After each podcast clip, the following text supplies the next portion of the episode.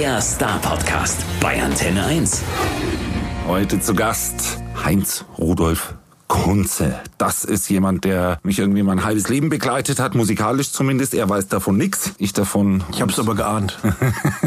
da bin ich wahrscheinlich nicht der Erste, der mit sowas kommt. Schön, dass du da bist heute. Schönen guten Tag. Du hast uns ein brandneues Album mitgebracht, Der Wahrheit die Ehre. Und das ist ein, wie ich denke, finde ich, ziemlich druckvolles, äh, stellenweise auch ein bisschen zorniges, aber ganz sicher nicht altersmildes Werk. Schön, dass das mal gesagt wird. aber aber ist, ist, ist das überhaupt nach einer Karriere, die fast 40 Jahre andauert, Zeit für Altersmilde oder eher so gar nicht der Zeit? Ach, mir wurde schon alles äh, nachgesagt, wenn es mal ein Album gab, das etwas freundlichere Farbtupfer hatte, dann hieß es, äh, er hat sein Gebiss verloren und äh, jetzt sieht er alles durch die rosarote Brille und er wandert in die Schlagerwelt ab. Und wenn es dann ein Album gab, wo die ähm, aggressiveren Farben überwogen haben, dann hieß es von manchen Leuten, ich habe es satt, dass Herr Kunze mir die Welt erklärt. Also irgendwelchen Leuten macht man es nie recht und man muss seinen Weg dazwischen einfach lavieren und finden. Und ähm, ja, es klingt schon diesmal sehr druckvoll. Das ist das große Verdienst vom schönen, wunderbaren Produzenten Udo Rinklin aus dem Schwabenlande, den ich hier also gefunden habe. Der wohnt in Metzinge. Da haben wir auch einen Teil des Albums aufgenommen. Und der ist eben jünger als ich und ist nicht so vom klassischen Rock der früh 70er beeinflusst, sondern eher vom New Wavigen Rock der früh 80er, die für mich heute immer noch wie eine Verheißung und wie die Zukunft klingen, immer noch nicht musikalisch überholt. Und äh, deswegen gibt's also weniger diesmal Kings und Who Anklänge vielleicht und etwas mehr Jam und Clash Anklänge oder so oder frühe Simple Minds oder sowas. Und das tut meinen Liedern gut. Das ist eine Frischzellenkur. Er hat sie gegen den Strich gebürstet und dabei Dinge freigelegt in den Liedern, die als Potenzial da sind, aber die ich selber wahrscheinlich übersehen hätte. Und ich muss eins mal gleich vor, vorneweg sagen. Also es ist kein nicht nur zorniges Album. Da werden wir später ein bisschen mehr näher drauf eingehen, aber es ist jetzt nicht so, wie, wie war der Satz gerade eben, Kunze erklärt die Welt? Nö, so, so, so empfand ich es eigentlich nicht. Na, dann ist ja gut. Es muss immer ein, eine ich ganze Palette die, von Farben. Die, die rosa-rote Brille, nein, sage ich auch nicht, Spaß. nee, aber muss, musikalisch, ich fand das, das ganz interessant, was du gerade gesagt hast. Es ist ja auch kein klassisches Liedermacher-Album, äh, überhaupt nicht. Wir hören hier eher Heinz-Rudolf Kunze, den Rockstar. Der singt halt Deutsch, weil das seine Sprache ist, aber könnte eigentlich, wenn er woanders herkommt, käme auch eine andere Sprache sein. Und ich fand wirklich einige äußerst elegant eingebaute Hommagen an verschiedene Künstler drin. Bin mir noch nicht sicher, ob das so Absicht war oder Vorsatz oder wie auch immer. Da hört man mal Coldplay-Streicher. Dann hört man mal Beats, die sich so ein bisschen nach London Calling von The Clash anhören. Und, und, und.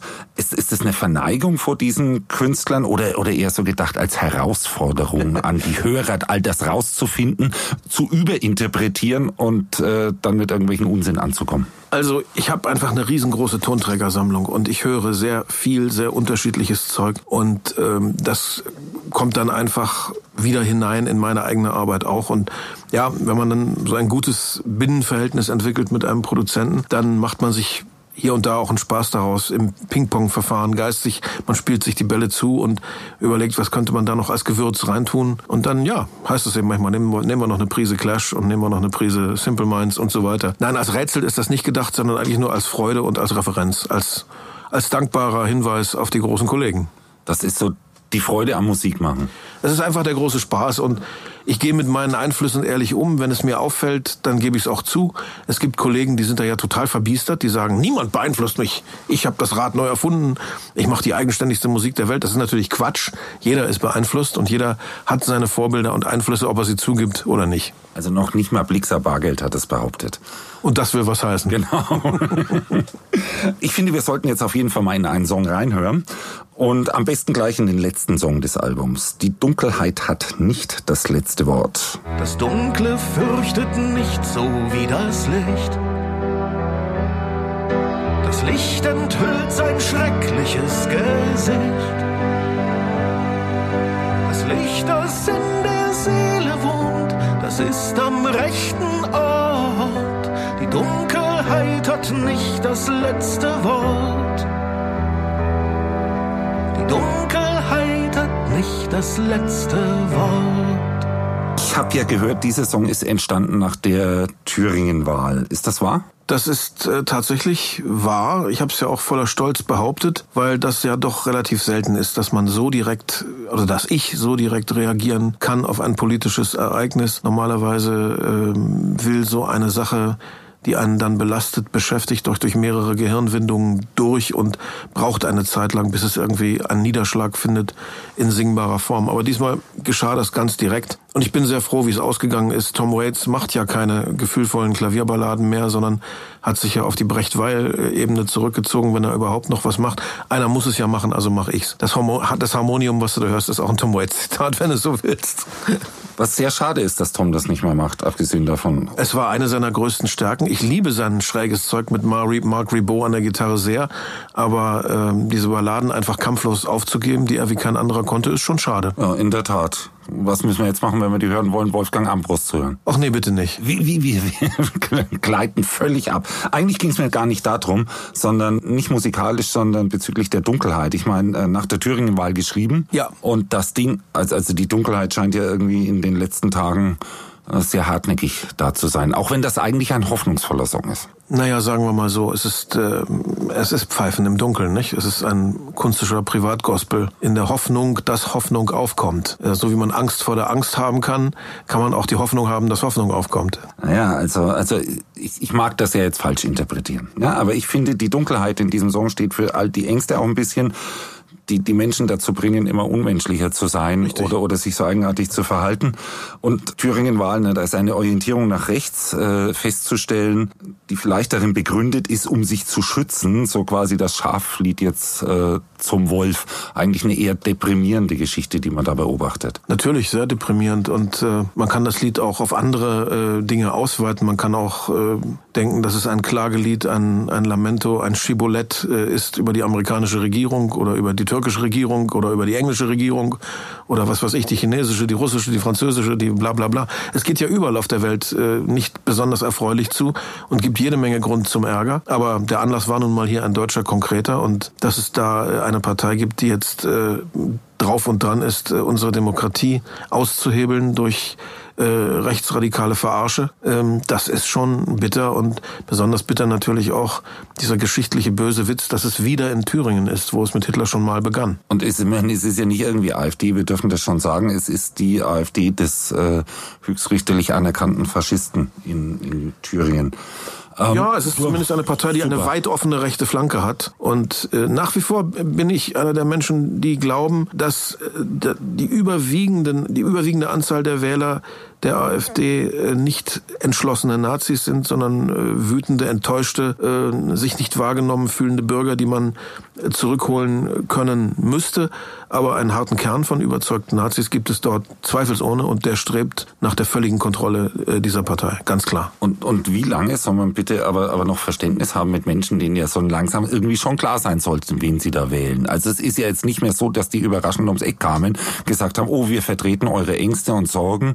Äh, äh, gegen die Bösen da oben, sondern mittlerweile ist ja schon ganz klar, wessen Geisteskind die das sind. Ja, es kommt darauf an, dass äh, die alten demokratischen etablierten Parteien äh, sich wieder auf die Interessen des Wählers besinnen, dass Menschen nicht mehr im Stich gelassen werden in der ostdeutschen Provinz, ohne Busanschluss, ohne Ärzte, ohne soziale Strukturen, äh, dass das eben die CDU und die SPD und die FDP und die Linken und die Grünen wieder wahrnehmen und nicht so wählervergessend irgendwelche Spinnerthemen behandeln. Dann habe ich die Hoffnung, dass man nach bis zu drei Vierteln der AfD-Wähler zurück ins demokratische Spektrum holen kann.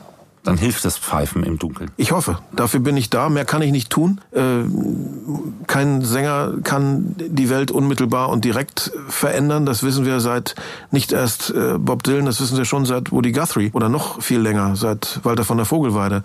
Aber wir können und wir müssen, das ist unsere verdammte Pflicht und Schuldigkeit, finde ich, als Sänger, äh, die Menschen erreichen, äh, nicht nur mit Worten, nicht nur mit der Ratio, sondern auch mit Musik, die ja eine ganz andere Schicht im Menschen, eine emotionale Schicht erreicht. Und vielleicht können wir, wenn wir uns Mühe geben und wenn wir unseren Job gut machen, äh, dazu erzeugen, eine gewisse Stimmung in den Menschen, eine Grundstimmung zu verändern und aufzuhellen und dadurch dann langfristig etwas zu ändern. Ich habe immer noch und werde bis ins Grab hoffen, dass Bob Dylan die USA mehr verändert hat als Richard Nixon. Bleibt abzuwarten, die Hoffnung bleibt. Ähm, Stirbt zuletzt. genau. Vor etwa 30 Jahren, und das, das trifft eigentlich ganz gut, war dieser Heinz-Rudolf Kunze mal, zumindest hat er das in dem Song über ein Telefonat selber besungen, der zornige junge Mann. Wenn ich jetzt das neue Album mehrfach höre, auch, auch, auch wenn du sagst, es ist Pfeifen im Dunkeln, würde ich trotzdem gern das Wort zornig gegen hoffnungsvoll tauschen. Ist das dann eine Hoffnung aus Trotz, so nach dem Motto jetzt erst recht? Ja, ich, ich habe das Gefühl, ich, ich muss diese Haltung einnehmen. Es ist meine Pflicht, weil ich das auf Seiten der jungen Kollegen ziemlich dramatisch vermisse. Äh, ich gebe gerne zu, ich kenne nicht alles, was äh, jung in Deutschland auf Deutsch gesungen wird, aber was ich so mit einem Ohrwinkel wahrnehme, erscheint mir oft sehr jammerlappig und bauchnabelverliebt und äh, apolitisch geradezu und harmlos. Und da frage ich mich schon manchmal, woher um Himmels Willen kommt denn diese unglaubliche milchbubihafte Harmlosigkeit der jungen äh, Sänger und Sängerinnen? Müssen wir alten Säcke denn die Revolution beibringen oder was ist hier los? Ja gut, aber du hast ja auch nicht gesungen, mach kaputt, was dich kaputt macht. Das war jemand anders. Ja, aber das ist ja noch länger her als ich. das ist richtig so. Aber es gibt sie schon noch, ne? Also ich, ich, ich glaube, es wird nur ein bisschen Ach, lass mal überlegen hier. Was mit Ketka, Hamburg? Was mit T.S. Ullmann, quasi die Nachbarschaft davon? T.S. ist okay, das stimmt. Den nehme ich wahr als, als sehr positiv. Ketka kenne ich mich nicht aus. Und äh, aber ja, Anne, Anne Mai Kantereit gefällt mir ganz gut. Aber diese Riege von jungen Männern mit Islambärten und Nazi-Frisuren, die alle nur über ihr Liebesleben greinen. Was furchtbar zu sein Diese scheint. Jammerlappen-Fraktion, das entsetzlich zu sein scheint. Da ist ja meins noch besser. die macht mich wirklich also traurig. Ja, aber auf der anderen Seite ein bisschen auch die Geister, die man rief. Ne? Also du, du hast dich auch mal ziemlich engagiert für Deutschquote. Nee, ich nicht. Nein, nein. Nein? Okay, verbessere. Ich war dagegen. Ich wurde aber zum Klassensprecher von 650 deutschen Musikern gewählt, die dieses blöde Pamphlet unterschrieben haben gegen meinen Rat. Und dann, ich bin der geborene Klassensprecher. Ich krieg sowas immer als Aufgabe, lass das mal den Heinz machen. Und dementsprechend habe ich dann eben nicht nur die öffentliche Aufmerksamkeit, sondern auch die Portionen Prügel dafür kassiert, obwohl ich die Kollegen davor gewarnt hatte und es für Unsinn hielt. Wobei es ja schon manchmal sinnvoll ist, äh, Songs auch zu verstehen, die man hört. Das eine ums andere Mal. Ne? Also, ja, wenn es sich lohnt. wenn, es sich lohnt, genauso ist es. Und es ist auch klar, wenn wir sagen, es gibt mehr Songs, äh, die in deutscher Sprache gesungen werden, dann, dann werden das auch nicht alles äh, hochpolitische Produkte eines, eines hochintellektuellen Geistes sein, sondern da ist halt dann auch mal sowas dabei. Ja, wenn es gut unterhält, das ist aber noch das erste Kriterium. Erst muss es gut unterhalten und wenn es darüber hinaus noch was zu erzählen hat, ist fein. Äh, gute Unterhaltung an sich ist auch schon genug, aber es gibt halt immer noch viel zu viel deutschen Schlager. Es ist halt ein bisschen auch wie mit Springsteen. Manchmal wird auch der gute Text falsch verstanden. Ich sag nur Born in the USA und äh, Ronald Reagan. Ja, aber da muss man schon so dumm wie ein amerikanischer Präsident sein, um das misszuverstehen. Kann passieren, ne? Aber aber es ist ja tatsächlich so, dass dass äh, gerade bei englischsprachigen Songs oftmals nur eine Essenz oder eine Zeile wahrgenommen wird, wenn ich es im Radio höre und dann irgendwas reininterpretiert wird. Das zumindest kann bei deutschsprachigen nicht passieren. Außerdem ist Bruce ja auch manchmal ganz schlicht. Also Hello Sunshine, die Single vom Western Stars Album, da ist nicht viel Geheimnis dahinter. Er will einfach sagen, dass er sich des Lebens freut. Und das ist das gute Recht eines 70-jährigen Mannes. Ist ihm zu gönnen. Ich ja. hoffe, dass der auch mit 80 noch zurückkommt und jedes zweite Mal bitte mit E-Street Band. Ah, wir schweifen schon wieder ab. Fans, ja? Ne? Also, also du bist mit, mit Springsteen auch groß geworden. Ja, nicht in erster Linie. Ähm aber äh, er sitzt schon auch im Olymp bei mir, wenn vielleicht nicht auf den ersten drei Plätzen, aber er ist auch dabei, ja. Okay, Listenplatz Nummer 8, äh, aber wir wollen jetzt mal auf einen ganz aktuellen Listenplatz zurückkommen. Ha, wir hören jetzt keinen Springsteen-Song, nein. Ich würde gerne nochmal einen Song äh, reinhören vom neuen Album von dir. Die Zeit ist reif. Die Zeit ist reif für ein riesiges Erwachen und ein Silberstreif soll den Menschen Hoffnung machen. Es darf nie mehr so wie früher sein.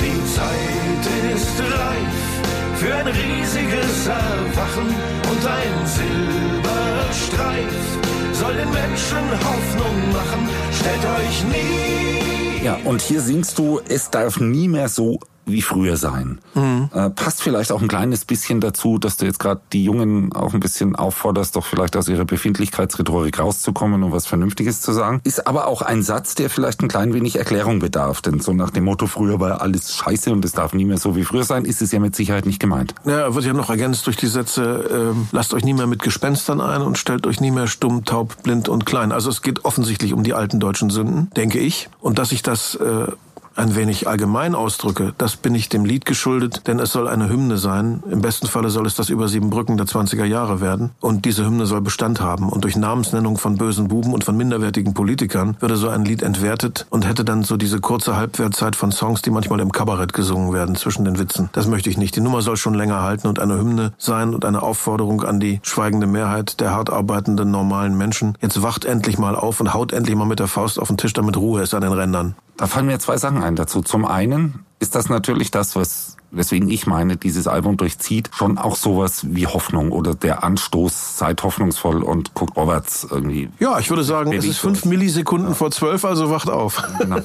Äh, allerdings, dass sich mit den alten Geistern äh, nicht mehr einzulassen, ist eigentlich todtraurig, dass das in einem Song im Jahr 2020 nochmal gesagt werden muss. Ja, das ist absolut der Fall. Äh, Weil das wurde doch schon in den 60er Jahren, also weit vor deinem Karrierestart deutlich. Ja, ja, ja. Also ich Heiner Lürich kennenlernte, meinen langjährigen Songschreibepartner, äh, das war Anfang 85, da äh, hat er sich immer gewundert und den Kopf geschüttelt. Du mit deinem Nazi-Kram, das ist doch bald vorbei, das ist doch bald ausgestorben. Hat er sich aber geirrt, der Alte. Das ist nicht ausgestorben. Leider. Es wächst nach. Leider. Und es kamen immer wieder welche nach. Es ist ganz, ganz erstaunlich. Ich habe jetzt auch keine Lust, über, über so ungute Zeitgenossen zu sprechen. Stattdessen ist mir allerdings was anderes aufgefallen. Und die Frage, hoffe ich, lässt du dir jetzt mal gefallen und vielleicht hast du auch eine gute Antwort drauf. Denn ich werde es versuchen. Heute erst habe habe ich ein Kurzinterview von dir gelesen und zwar in der Online-Ausgabe der Bild. Und irgendwie hat sich mir aufgedrängt, ist das eigentlich leicht, jetzt mit einem Blatt zu sprechen, das gestern erst auf der ersten Seite in der Headline eine Warnung vor der nächsten Flüchtlingskrise und das Volk wirft? Man muss mit allen Medien bis auf ganz wenige Ausnahmen sprechen, finde ich. Dazu gehört dieses Medium, weil es so populär ist, auf jeden Fall. Ich kann persönlich nur sagen, dass diese Zeitung mich immer ausgesprochen fair behandelt hat. Ich bin da noch nie verkürzt, verstümmelt, missbraucht, instrumentalisiert worden.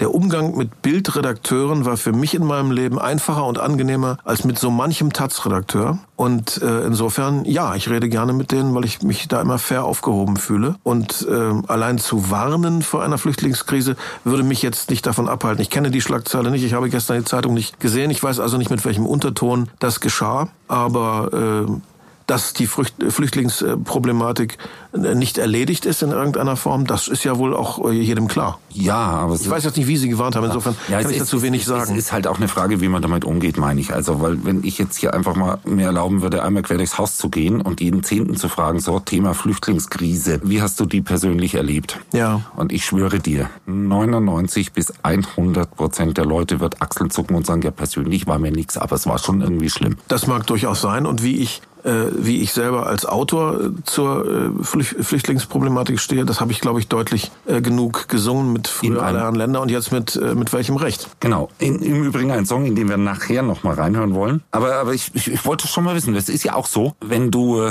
ich, ich, ich vergesse jetzt einfach mal, also für die, die uns jetzt hier zuhören, es gibt immer einen roten Faden den habe ich bei mir und stelle die Fragen meistens in der Reihenfolge, wie sie dastehen, bis drauf, wenn mir das Gespräch entgleitet. Das passiert gelegentlich wie jetzt.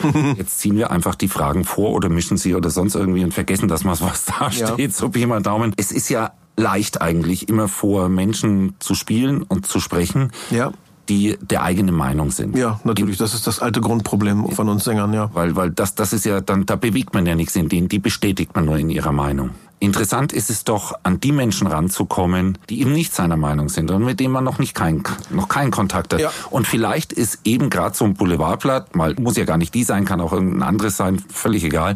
Aber vielleicht ist das gerade das richtige Podium, um mal Menschen zu erreichen, die man anders nicht erreicht. Ja, auf jeden Fall. Das, äh, dazu fallen mir zwei Dinge ein. Äh, erstens äh, hat mich mal ein, ein Journalist vom Rolling Stone, der mich sehr mochte, einen bürgerlichen Anarchisten genannt. Und irgendwie finde ich die Bildzeitung auch bürgerlich anarchisch. also insofern scheint es da schon so eine Art sogar Seelenverwandtschaft zu geben. Und zum Zweiten, ich weiß, was du meinst, klar, äh, dieser gegenseitig sich bestätigende äh, Effekt äh, im Konzert, das ist zwar sehr schön, das zu erleben, wenn man sich so hochschaukelt gegenseitig äh, in einer Art gemeinsamem Gospel-Feeling. Äh, das macht Freude, das macht Spaß, da, das lädt die Batterien auf, da fühlt man sich dann am Ende wieder King. Aber es ist relativ äh, wirkungsarm, weil die Meinung ja schon quasi vorher im Raum war. Anders ist das zum Beispiel, das ist auch viel mehr nervös machend für den Künstler selber, wenn man äh, auf irgendwelchen Stadtfesten spielt, auf groß gefüllten Marktplätzen, ja. Da können ja bis zu 10.000 Leute da stehen. Und da kannst du sicher davon ausgehen, die sind nicht alle Kunze-Fans. Da erwischst du also auch mal andere Leute, Laufkundschaft. Und äh, wie die dann reagieren auf das, was du sagst, vor allen Dingen, und dann auf das, was du singst, das ist schon äh, so, dass es ein gewisses Kribbeln in der Wirbelsäule auslöst, weil du das nicht berechnen kannst. Das ist eben kein Predigen zu den Überzeugten. Das ist spannend. Und du weißt es ja vorher. Weil, ich, mal ehrlich, wenn jemand Geld ausgibt für ein Konzertticket, dann wird er das mögen, wo er hingeht. Aber er wird zumindest die Bereitschaft mitbringen, es zu mögen. Und man muss sich schon ziemlich dämlich anstellen, um ihn zu enttäuschen, ja. Man könnte sein Publikum beschimpfen, das klappt manchmal. Man kann sein Publikum beschimpfen, aber ich bin nicht Miles Davis. Ich bin für die Leute da. Lass uns noch in den Song reinhören. Und du hast ihn gerade eben schon angesprochen. Du, äh, du, du hast ja auch diesen Song, der dich, äh, da, da, deine Haltung zur Flüchtlingsproblematik ganz unzweideutig äh, klarstellt. Und in diesem Lied heißt es unter anderem auch, Heimat ist ein schwieriger Ort. Ja. Und das gilt eigentlich in jede Richtung, oder? Also Heimat ist ein schwieriger Ort, kann man natürlich plakativ erste Dimension mal so sehen. Äh, die Heimat, aus der der Entwurzelte den Weg zu uns findet, ist dort ein schwieriger Ort. Aber Heimat. Ja, aber sie lässt ihn auch nicht los, denn Heimat ist Heimat und durch nichts zu ersetzen. Und äh, ja, eine wichtige Aussage in dem Lied ist, äh, niemand geht freiwillig und einfach nur so aus Dafke aus seiner Heimat weg. Er geht nur dann, wenn man es dann nicht mehr aushalten kann, sonst würde er bleiben. Und der zweite wichtige Aspekt in diesem Lied ist, willst du der Erste sein, der auf der Mauer steht und gegen die Armen schießt? Und deswegen immer dann wieder diese Frage, mit welchem Recht verwehren wir diesen Leuten, die überleben wollen, herzukommen? Was ist das eigentlich für ein Recht? Auch wenn es nicht politische Flüchtlinge sind, sondern nur Überlebensflüchtlinge. Das ist im Übrigen nichts weiter als mein Aufgreifen einer alten Frage von Norbert Blüm, der das in Talkshows schon vor 15 Jahren gesagt hat. Mit welchem Recht verwehren wir Leuten, die verrecken, da wo sie herkommen, bei uns überleben zu wollen? Und mit dieser einfachen Frage hat er ganze Talkshows zum Schweigen gebracht. Ja, da, da hat er auch nicht recht. Wir könnten jetzt trefflich darüber diskutieren, wie das eigentlich ist, wenn wir hier Unternehmen subventionieren, um zum Beispiel Hühnchen zu produzieren, und zwar zu einem solchen Preis, dass du das äh, auf einen anderen Kontinent schickst und dort äh, so günstig verkaufen kannst, dass der Bauer und Produzent dort am Hunger Natürlich. fast verhungert und ja. dann schier gezwungen ist, zu uns zu kommen. Ja, wir, machen, wir machen das Problem selber. Wir sind die Verursacher.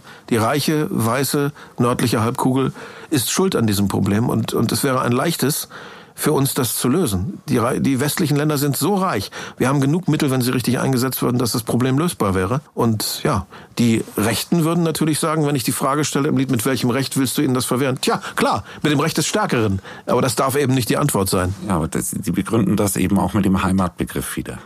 Ja, das, das ist ja ihre Heimat. Heimat ist, glaube ich, gar nicht so einfach als Begrifflichkeit. Ich, äh, weil weiß, er gerne auch missbraucht wird. Ich weiß, wovon ich rede. Ich selber bin ja auch so ein Kandidat dass ich keine Heimat habe. Ich habe nur eine Herkunft. Die ist äh, in Ostdeutschland beziehungsweise im jetzigen Polen in der östlichen Hälfte des nicht mehr zu Deutschland gehörenden Guben. Gubin heißt es jetzt auf polnischer Seite. Dort stamme ich her äh, bin also ein äh, quasi reinrassiger Brandenburger, jedenfalls vor dem Krieg hätte man mich so genannt, und dann allerdings äh, in Westdeutschland aufgewachsen, also auch eine gespaltene deutsch-deutsche Existenz, wie es Biermann war und ist. Ich kenne das Problem mit der Heimat am eigenen Leibe. Eigentlich wäre das ein genialer Moment, um auf ein altes Album von dir hinzuweisen. Aber hört euch erstmal bitte das Neue an da draußen und dann guckt euch einfach die, wir haben es gesagt, 39 Alben an. Da findet ihr das passende im Übrigen auch zu dem Satz. Und hört euch mal diese unglaubliche, herrliche, schimmernde E-Gitarre an, die Udo da gezaubert hat.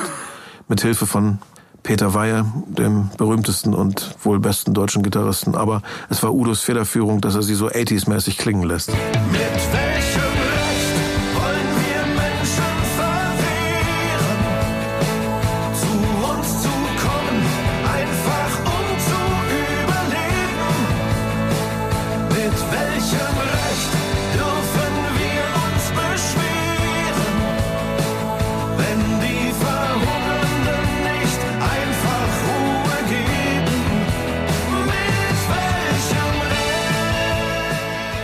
ist sowieso wieder alte Bekannte dabei. Also, also immer, wenn man liest, es, es gibt, also wir sind jetzt schon bei Mitmusikern, ja. Äh, Heiner, ne?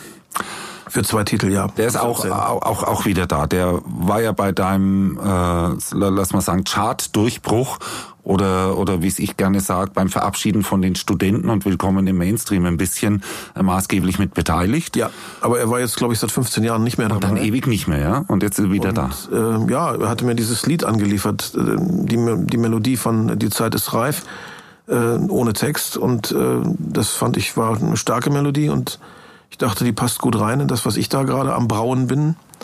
Und insofern äh, hat er für zwei Stücke wieder mitgewirkt. Und Udo eben und ich haben die anderen zwölf äh, behandelt. Ja, ich bin froh, dass die Nummer dabei ist, denn äh, ich habe im Moment den Eindruck, wir machen ja nun gerade unsere Werbetour und äh, erklären überall das Album in der Außenwelt, dass die Nummer auch ganz gut im Radio angenommen wird. Und vielleicht erleben wir wieder mal das kostbare Wunder, dass in den deutschen Radiosendern auch eine Nummer zugelassen wird und eine faire Chance bekommt, die einen Inhalt hat. Ja, und das, das Erstaunliche ist ja, wenn eine zugelassen ist, dann kommen plötzlich mehr. Ist immer so. Ja, ähm, die deutschsprachigen Titel haben das da wirklich schwer. Also gib du mir eine Antwort, du kennst dich besser aus vielleicht als ich. Wann war der letzte deutschsprachige Titel ein Hit, der von etwas Sinnvollem handelte? Okay, ha, ha, haben wir drüber Jetzt habe ich dich erwischt. Ja, aber, aber es ist ja auch so, ne? Aber es ist ja auch so, dass das ist ja das Instrumentarium der ganzen Branche, ja. Also die überlegt sich ja schon immer, welcher Song ist so ähm, allgemein verträglich und Genau. spricht so viele Menschen gleichzeitig wie nur irgend möglich an, dann lande ich automatisch bei meinem Privat- und Beziehungskram, weil irgendwie Beziehung und Privatleben hat jede. Und wenn man dann noch zwischen Mitleid und ich kann das vielleicht auch meinem Herz allerliebsten oder meiner Herz allerliebsten äh, irgendwie vorspielen und die versteht mich dann besser, dann habe ich doch eigentlich den Hit und da gehen dann die Songs mit Inhalt über die Wupper. Ich sag nur Hello again. Ja, kann, kann, kann man nichts machen, außer immer dagegen zu kämpfen. Denn, und das finde ich schon, du erlebst es, wenn du zu Konzerten gehst, dass die Konzerte mit Inhalt von deutschsprachigen Künstlern sehr wohl besucht werden und auch in gar nicht schlechten Zahlen. Ja. Äh, Eigentlich in Zahlen, wenn ich die Tickets mir angucke, dass man schon sagen muss, die sind eigentlich auch Mainstream. Wen hast du jetzt vor Augen? Ja, du, wir waren gerade bei T. Sohlmann, da war ja zum Beispiel auch gerade schön ordentlich voll. Okay, freut mich. Oder, dich. oder, oder, also da, wir reden dann schon von, von 2.000, 3.000 Leuten, die da kommen. Alles klar. Oder, oder aber ich, echt, ich empfehle es seinen Kompagnon Markus Wiebusch von Ketka mal reinzuhören. Auch das sind nicht wirklich dumme Texte äh, und nagel mich beim nächsten Mal nicht drauf fest, dass der keine 20 mehr ist. Freut mich zu hören. Und äh, auch der verkauft ganz ordentlich Tickets, by the way. Also da geht schon immer noch ein bisschen was. Irgendwo findet sich immer eine Lücke.